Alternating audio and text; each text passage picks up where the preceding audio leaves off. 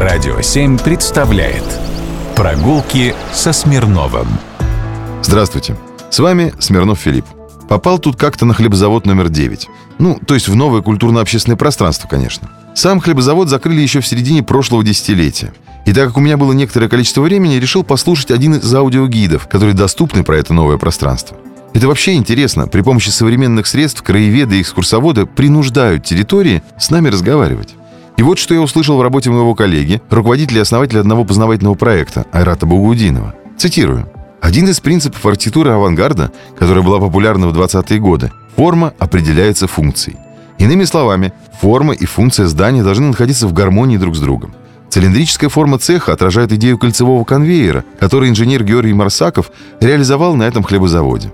Форма здания вдохновлена техникой. Она является зримым воплощением компактности технологического процесса. Это важный принцип авангарда, который эстетизировал элементы технического мира. И наоборот, придуманная Марсаковым технологическая линия позволила не размазывать завод по участку длинным скучным прямоугольным цехом, а собрать его в монументальный центрический объем. Это сделало здание универсальным. Оно и сегодня выглядит необычно и свежо, и отнюдь не воспринимается как какой-то там цех, а вполне органично смотрится в роли офисного здания или магазина. Это он про главное здание хлебозавода. Цилиндрический объем, как коробка для торта, разработанный инженером из Ленинграда, Марсаковым. Из этого же аудиогида вы сможете узнать про следующую вещь. Тут необходимо вспомнить важную идею эпохи авангарда, идею пятого фасада, предложенную художником, фотографом и дизайнером Александром Родченко. Родченко полагал, что скоро люди будут перемещаться по городу на летательных аппаратах, а значит становится очень важным, как здание выглядит не только с улицы, но и сверху, с неба. Каком-то смысле идея Родченко реализовалась. Сегодня многие люди обзавелись коптерами или как минимум ежедневно смотрят на спутниковые снимки города в приложениях на своих телефонах.